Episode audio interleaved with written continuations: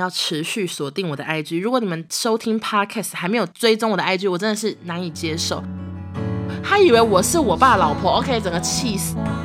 我真的都穿很少录音，有时甚至接近裸体，跟金主爸爸顺便喊话一下：老娘很热，公主在打工的感觉，怎么会发生这种事情？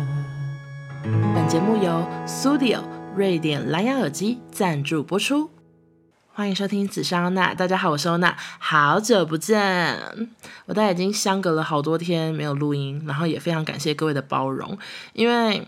我自己觉得，在很大量的产出的状况下，常常会影响到品质。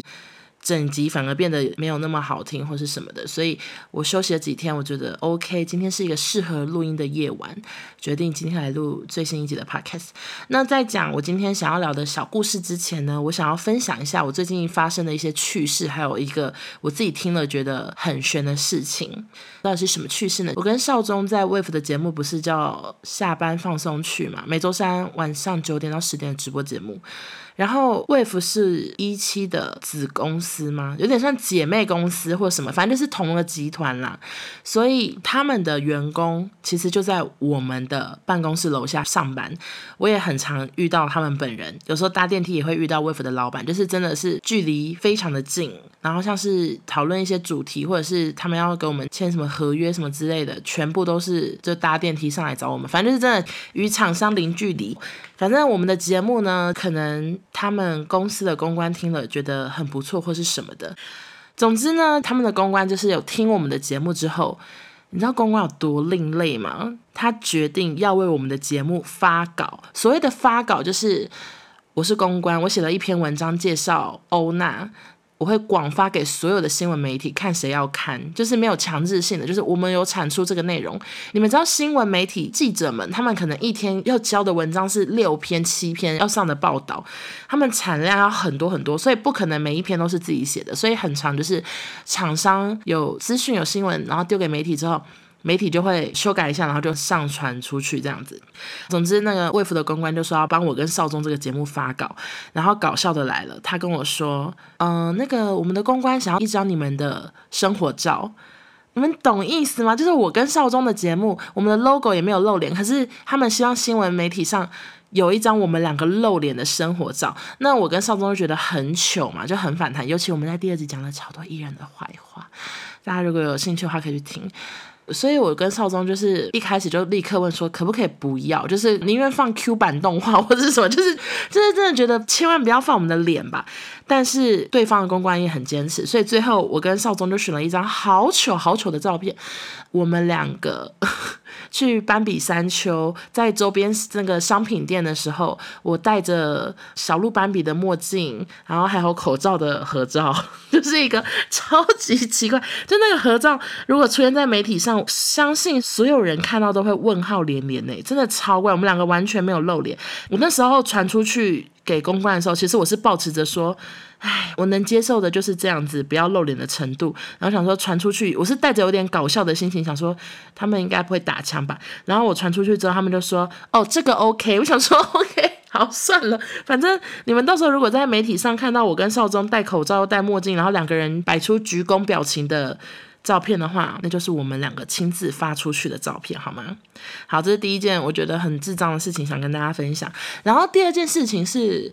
我前几天跟我朋友吃饭的时候，我听到故事，我真的觉得好特别、好悬，所以想要来跟大家分享。那我尽量用代称的方式来讲这个故事，因为女主角会听，女主角同意我讲。可是因为这故事就是有攸关她个人隐私的部分，所以我会用代称的方式来讲这个故事。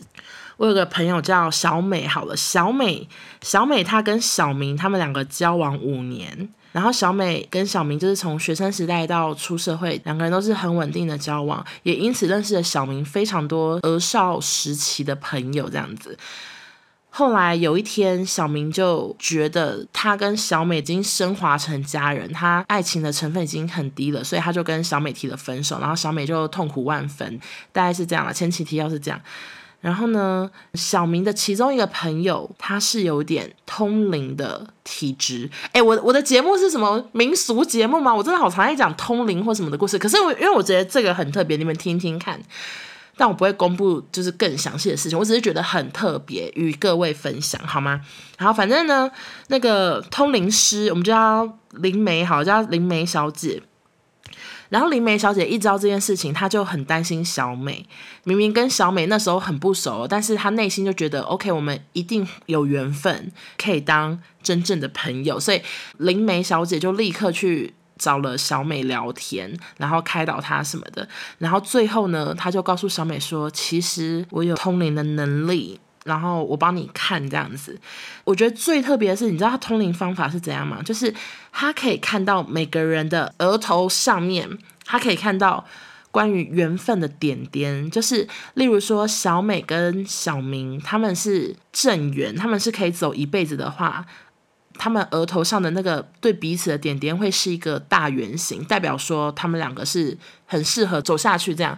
然后如果是小点点的话，就是有点类似不是正缘，他就是一个桃花，可能是一任女朋友，可是他们不一定有这个缘分走到结婚这样。那时候灵媒就跟小美说：“小明的确是你的正缘，你们两个额头上都是一个大圆形，不要气馁，因为你后面还有大圆形，但是小明后面是很多小点点之类的。”我就听了觉得好神奇哦，就是他竟然可以看到关于缘分这种事情。然后另外那个灵媒还跟小美说：“就是我看你的眼睛，我有看到一些东西。”他说他看到了一颗。大树，那棵大树呢，有一半是爱情，已经枯萎了，整个都什么叶子、什么花都没有了。但另外一半是亲情跟友情，开得非常的茂密。他就是这样子鼓励小美说：虽然那一半现在枯了，但是你另外一半是会给你很丰厚的爱，然后你不要担心，你后面还有一个正缘。而且更神奇的是，小美说。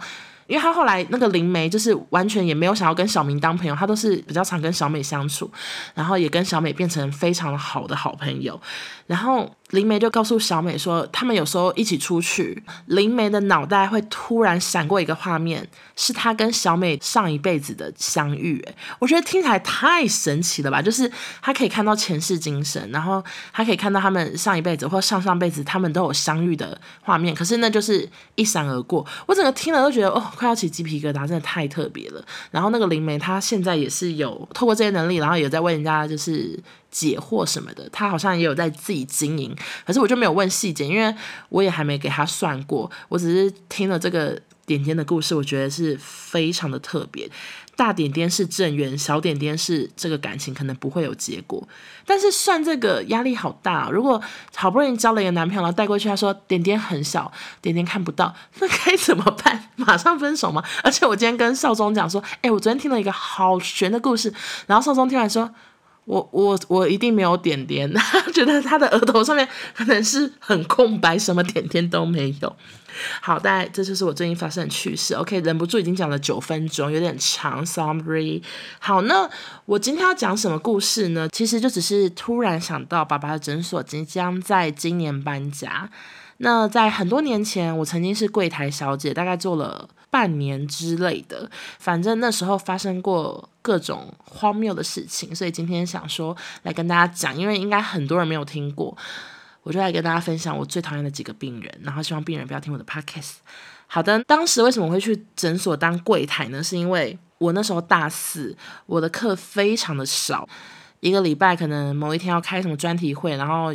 有某一天下午有课，某一天上午有课，就这样。其他四天我都没有事，所以我从来不会独自一个人留在台北。我都是每个礼拜回台中，回台中，回台中。就算很多人说你也太常回了吧，但是我当时就觉得一个礼拜有四天都没事，我就是多回去。跟家人，而且爸爸诊所那时候刚开，我是很想要帮他忙，我就很想要去柜台，一方面也觉得很新鲜，所以我那时候大四很闲的时候，我平日晚上都会去诊所当柜台，这样子当柜台小姐，就是认真的去学怎么挂号，怎么用慢签，怎么申请，怎么填资料，最后申报什么之类的，我那时候就很认真的去学，但我现在一个都想不起来。好，那当时除了晚上当柜台以外，我记得周末的时候，我还会跟我妈两个人去发传单。怎么我怎么又突然想哭啊？我这个人情绪会不会太浓？就是那时候，就是很多人可能会觉得开诊所赚很多钱或什么，但其实一开始一开始其实真的有压力在的，会担心，就是嗯、毕竟爸爸以前都在医院上班，会担心诊所也不是在医院附近，那到底病人会不会过来什么的，我都有点就是突然想到那时候还会很紧张，而且。跟爸爸就是在门口当，不是在门口啦，我又不是坐在门口，就是在当诊所柜台的时候呢，他的那个玻璃门是毛玻璃哦，就是它不是全透明的，所以都是叮咚什么的，我才会看到有病人进来。那如果就是我在柜台的那两三个小时都没有什么病人的时候，我我也会很紧张，我想说啊怎么办？爸爸今天都没有什么病人，他会不会很难过、很走心？所以那时候我跟我妈周末我们还会去发传单，就是去放在那个。别人的信箱，或者是经过有人，然后那个人很好奇的看着我时候，我就会拿给他说：“哦，那个有一个身心诊所在哪条路上开幕喽，什么的，有需要的话可以去看。”而且又是身心诊所关系，就是要跟人家介绍，有时候又有点紧张，就好像哎，你是不是有精神病？要不要看一下的？就是你知道给传单那种压力什么什么的，又很担心营业状况。那时候我还是学生，我就是一个。害怕的、紧张的大学生啊，怎么突然插到这？但是我我刚刚想想要讲的事情是，我那时候去发传单嘛，然后我大概发个几次就没办法发，你知道为什么？因为我真的觉得我是什么细皮嫩肉的脚啊，我全身上下皮肤都很粗，但是我的脚背真是瘫呆呆的细，细皮嫩肉到不行。他只要稍微穿一个不合脚的鞋子走一点路，马上皮破掉。诶，我不知道为什么我的脚背非常的嫩。所以那时候我发传单才发没几次，我脚皮就我不是脚，我的脚背就破皮，然后我就跟我妈说我脚很痛，然后我妈就傻眼。所以我们家传单剩超多，因为后来我完我就说我不发，我脚好痛。这 些公主好像公主在打工的感觉，怎么会发生这种事情？我实在是很对不起我爸妈。好，总之就这样了。我印象最深刻就是诊所刚开始的时候，我有去发传单，然后脚皮没几天就破了。好，在讲讨厌的病人之前，我想要先讲两个我比较印象深刻、会让人有点有所感触的状况。其实我都完全不知道他们还在不在我们家诊所看诊，因为我完全没有去帮忙了嘛，我自己都忙死了，而且平日我也不会回台中，所以我已经很不清楚现在的那个病人有谁和谁。我那时候在当柜台，有一些病人是一进来就不讲话，然后就脸很臭，然后就拿健保卡，然后就安静要坐椅子上，这很常见。然后有一些病人是很爱跟你讲话，很爱聊天。我那时候遇到的一个状况是，有一个有一个妈妈，她进来之后，她就是很爱跟我和药师聊天，就疯狂的讲她人生有多苦，什么家里淹水啊，小孩过世啊，什么之类，就讲了各种。很辛苦，很辛苦的事情。然后最后他讲到最后的时候，他还就是拉起袖子给我们看他自残的伤口，说：“但是我都走过来了，什么什么的。”反正就是我听到我眼睛都红了，我就是觉得很难过。但是这件事的 ending 是他整个讲完之后就问我说。嗯啊，所以你是王太太哦？他以为我是我爸老婆，OK，整个气死我。我记得我之前不知道在哪边有讲过，你们听过就这样再听一次。好，那另外一个我比较触动的事情就是，我曾经遇过有爸爸，他的老婆跟他的小孩。都生病，所以他就每个礼拜都要陪他老婆跟小孩来看诊，就拿药，而且是还蛮严重的。就后来那个爸爸他自己也压力太大，就是他可能没办法顾，因为他妻小是很严重的状况，所以他最后看到自己也开始拿药的时候，那时候也会觉得就很希望他们全家都能走过风暴。反正就是一些很现实或者是很真实的画面。都让我感触良多，但是还是有非常多急掰的客，不是急掰的病人，可以让我今天好好的讲，回忆一下忆当年。好，首先第一位急掰，第一位，我决定全部都要用急掰，就是那种下巴要往前凸的方式来讲。第一位急掰客人呢，他就是。贪小便宜的客人，我跟你讲哦，我以前从来没有想过这种事情竟然会真的发生在我们家诊所身上，真的太荒唐了。就是我那时候遇过一个病人，他每个礼拜都会来，然后他每次来，他会带可能四个五千八百毫升这么大的水桶来我们的饮水机装水，就是这么贪小便宜。我当下我其实根本不知道。该怎么办呢？我后来有跟我妈讨论，我记得啦，我那时候有跟我妈讨论，然后她就说算了吧，就是就让她装吧，水也没多少钱，但是真的很荒谬，对不对？她不只是带一个五千八百毫升，她可能带三个，然后去我们饮水机装满满的。带回家喝，诶，真的荒唐至极。然后那个人他还做过一件很荒唐的事情，我记得他曾经有要参选台中市长，就是他真的就是有去报名，然后还有什么他的资历、他的学历，然后贴在那个网站上，但是第一个门槛就没过，所以最后他没有参与选举。但是跟装水男是同一位，就是 OK，真的疯掉。又到了久违的工商时间。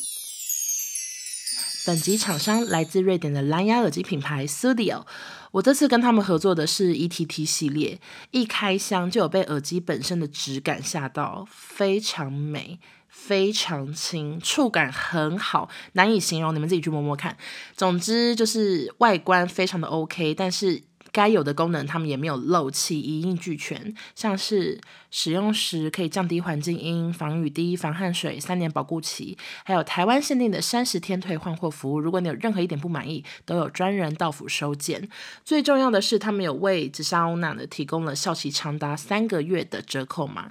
现在只要到官网结账，输入。O N A 八五原价五千一的 E T T 耳机，现在优惠价是三零四三。五月九号前购买 Studio E T T，还送一组无线充电盘，送完为止。然后最后也请大家听完这个工商时间，要持续锁定我的 I G。如果你们收听 Podcast 还没有追踪我的 I G，我真的是难以接受。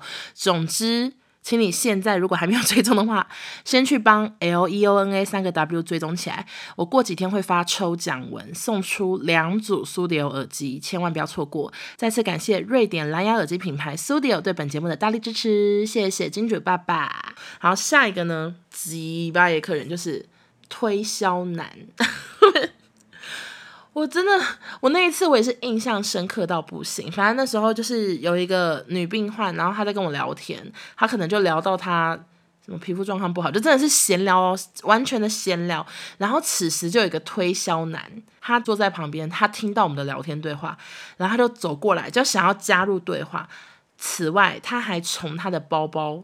拿出了一个用过，而且好扁，就是已经用很多很多，一个好脏好脏的药膏，然后就给那个女生说：“你擦这个一定有用。”可是那个药膏完全看不出它是擦什么的，就是它没有什么包装，它就是拿给那个女的。然后那个女的就跟我对眼，我就想说这是怎么，我该怎么处理啊？因为我那时候你们要想一下，我是一个还没有出社会的大学生，我面对那个五千八百那个贪贪财的那个偷水郎跟这种推销男，我真的是。我真的是不知道该怎么办，所以我就是也跟他这样对眼看着，结果那个女生说：“哦，谢谢。”然后他就收下来之后，他就趁那男的不注意，他直接把那个药膏整个推到我的桌子，然后就掉下来，然后我就立刻藏起来，我就是假装这个女的把药膏带走，但其实那个药膏就是直接把我推到我的桌子里面，就是会有这么多奇怪的人。然后下一个呢是。鸡掰，他其实也没有鸡掰，就是炫耀炫耀型的病人，我也超受不了。因为啊，其实我就是讨厌爱炫耀的人，就是讲说哦，我多厉害，我多屌，我以前是谁谁谁的谁谁谁什么那种，我是最讨厌的。所以我在诊所也是很常遇到遇到爱炫耀的人。更可怕的是，他们的炫耀很常是幻想的。因为我那时候就有遇到呢，一个女生，她就是说她是马英九的好朋友啊，什么之类，听起来好好笑。然后本来就说哦，她跟谁谁谁好兄弟啊，怎样的？她讲了一堆什么陈水扁熟啊，什么狂讲哦。然后最后她还就说哦，我跟你讲，我真的很熟啊，脸书很多照片。然后她那时候跟我讲她名字，所以我回去我就是忍不住，太想知道这这一切真相了。我就用脸书搜寻，他真的有跟他马英九的合照，全部都是合成照，而且是那种小画家那种拼法，就 非常的假。然后下一个呢，我很讨厌的病人就是赊账的病人。我们的挂号费其实应该是以前是一百五还一百嘛，想不起来。但是我真的也遇过蛮多次，就是说我没有带钱。但我要挂号可不可以？这种我都问号。我想说，那你到底是觉得我们这边是公益团体吗？还是怎样的？然后就是想要赊账的这种真的超多，或者是说我今天没有带健保卡，可是我也没有怎么样，反正就是各种奇奇怪怪的事情都发生过。然后还有一种爱计较钱，就是结束后不都会有什么要价单什么巴拉巴拉，上面就很清楚的写什么东西两百，什么东西一百。然后我就说好，收您三百。结果那个病人他拿出计算机，然后按一百加两百，这有什么好算的？这么爱计较，数学还这么烂，一百加两百等于三百，他拿计算机算。反正我那时候看到我就好气，然后回去也发动态说，第一次遇到一百加两百要计算机的，就是各种讨厌的病人，让我印象非常的深刻。然后另外还有遇过，就是嗯、我们会在诊所的桌子上，就是柜台那边放一壶水，然后还有以前是纸杯吧，想不起来，然后还有一碗的糖果，就想说给小朋友吃或什么的。我曾经遇过。一个男的，他竟然说好渴好渴好渴，然后他就拿纸杯，然后就把我们一整壶好大壶的水全部喝光。哎，他跟那个偷水男是不同人，我真的觉得太扯了。我那时候就想说，这到底是怎样？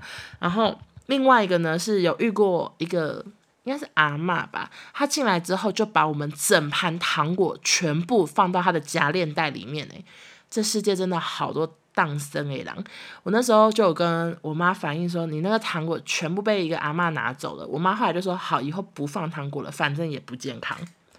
总之就是这样。以上就是我讨厌的各种病患，但是我现在回忆起过去，我还是觉得这个经验超棒的，因为多少人有机会可以跟爸爸上班，可以跟家人上班。我那时候听到有一些病患说，哦。他们是谁谁谁介绍的？听说这边很好啊，听说医师很亲切什么的，我都会觉得哇，就是与有荣焉，然后很就是 proud of my 爸爸，我爸英文名叫什么忘记了，反正就是会很高兴，然后也可以看到很多爸爸。不同的一面，平常在家里叫他王家俊，王家俊，他听不到，但是他在那边是很受病人喜欢，甚至有病人送花写王家俊后援会的那种，反正就是可以看到很多爸爸不同的一面。然后另外就是我，我那时候是大四下有在诊所当柜台嘛，后来我毕业了，我去面试康熙，我上了之后。我是有点算是无缝接轨，直接去上班。就是我在诊所当，例如说当到礼拜四柜台晚上的班之后，我下个礼拜一就是北上去康熙上班这样。然后那时候我觉得有一个很幸福的事情，就是我有跟药师变成朋友。你有时候跟一些工作上认识的人，你们两个不一定对盘，你们两个年纪可能差很多岁。像那个药师应该有大我十几岁，我那时候就是个大学生，他是已经有两三个小孩的妈妈，但是我们就是很聊得来，所以他那时候，我说实在，我也不算什么正职员工，我就是医师的女儿，然后再帮忙，但是他那时候。知道我要去上班之后，他还送我礼物诶，我记得是什么化妆品专柜的护唇膏还是什么的，然后他还写了一个卡片，我我后来翻到，我现在觉得还是蛮感动的。他就写说：“妹妹，自然的你最美，勇敢的迎向属于你的幸福。”好像我要结婚，但我只是去上班，但还是很谢谢那个药师。那药师后来做几年之后就没做了，所以我现在也不知道他状况怎么样，但还是非常的感谢他。哎。我刚刚发现，我之前在诊所还发生过很可笑的事情诶，我曾经有那个病人，他们说，哎，那个小小姐饮水机坏掉了，然后我根本也不会修，我就只是就说，哦，是哦，然后我就赶快走过去看一下，想说怎么修啊，但也不太会，然后又走回来，结果走回来的时候就一个晃神，我就在四个病人面前直接屁股没有对到椅子，直接坐在地板上。OK，这就是我的。诊 诊所小妹的故事听起来好烂，而且我现在要看到我当初骂的动态，遇到杀价的病人我要哭了。这是诊所不欢迎奥 k，你跟我奶也没用。我最讨厌装嗲的人，一百加两百还要计算机，要不要我教你数学？我以前就好会骂人哦。然后写说，我真的很感谢王家俊身心诊所的栽培，让我在柜台见识了各式各样的病患，处理奇怪的荒谬状况，冲进来把我们一瓶水灌光，说自己跟陈水扁是妈吉，没有原因的发飙，送我一条用过的药膏，以为我是王太太，跑去翻以前的动态，觉得好好笑。好啦，总之就是这样，跟大家分享完毕，然后。最后当然也是跟我爸之前在我直播时聊过的，希望诊所搬迁一切顺利，可以很 smooth、很平顺的搬过去。谢谢大家，我们下礼拜见，拜拜。大家我大家 有有有有有有有什么有？再次感谢瑞典。我原本已经把整集 podcast 录完，工商时间录完，然后我刚刚就是突然很想要再加入一点东西，所以我现在又回到了麦克风前。就是我真的希望可以接到冷气厂商的赞助，因为我们家是很久前买的，所以它的冷气是中央空调，非常的老旧，就是它现在已经是个老爷爷冷气，它只要。一打开的话，它会一直发出“叽呱叽呱”的声音，就是随时都会坏掉，非常的吵。所以我为了录 podcast，因为要收音良好嘛，我不止冷气不可能开，因为它吵到爆，然后电风扇也不可能开，因为我之前有一次录音，好像是晚安直播还是什么，我有开电风扇，然后就有人说就是很吵什么，有跟我反映，所以我现在也不开电风扇，然后我也没开冷气。我想现在看一下啊，我房间的温度哈。二十六度，对我来说，超过二十二度我是不会走出去的。可是我现在房间二十六度，真的很热。虽然现在讲出来有点丢脸，但是我真的都穿很少录音。有人想知道吗？有时甚至接近裸体录音，因为真的太热。总之，我就是想要跟金主爸爸顺便喊话一下，老娘很热。如果有什么全国电子参观还是什么之类的，你们有冷气的话，欢迎找我好不好？我们就是看有没有什么 冷气的折扣嘛？怎么可能会有啦？好啦，开玩笑的啦。反正就是，就算没有厂商，我还是会自己去买冷气，好不好？不然这夏天我真的是怎么熬？我永远都没办法录 podcast，因为就是会汗如雨下，很像在做汗蒸木的方法录音。好，就是这样。